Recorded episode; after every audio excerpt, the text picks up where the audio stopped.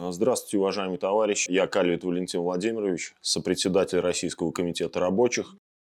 А, хотел вас познакомить с тем заявлением, которое было сегодня принято в рамках Российского комитета рабочих. Это заявление о том, чтобы отменить повышение пенсионного возраста во вновь присоединенных в состав Российской Федерации Луганской Народной Республики, Донецкой Народной Республики, Херсонской и Запорожских областей.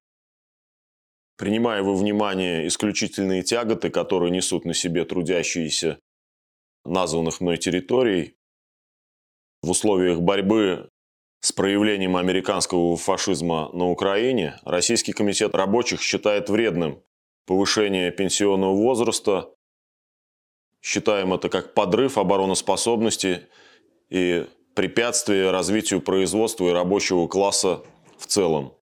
Для достижения цели СВО следует исчислять трудовой стаж рабочих названных мной территорий по формуле 2 года трудового стажа за один год работы. А, значит, чем это объясняется? Ввиду того, что непростая ситуация складывается на тех территориях, разрушена инфраструктура.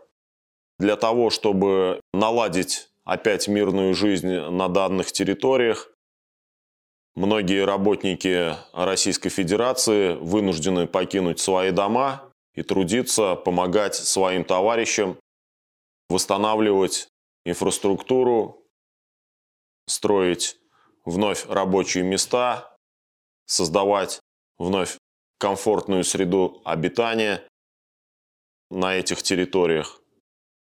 Ввиду того, что эти люди оставляют, значит, э, здесь свою работу и едут, подвергая, опять же, свою жизнь и здоровье опасности, мы все-таки предлагаем руководству страны предусмотреть какие-либо льготы для этих работников, потому что Понятно, что это связано в первую очередь с риском для жизни и здоровья рабочего класса.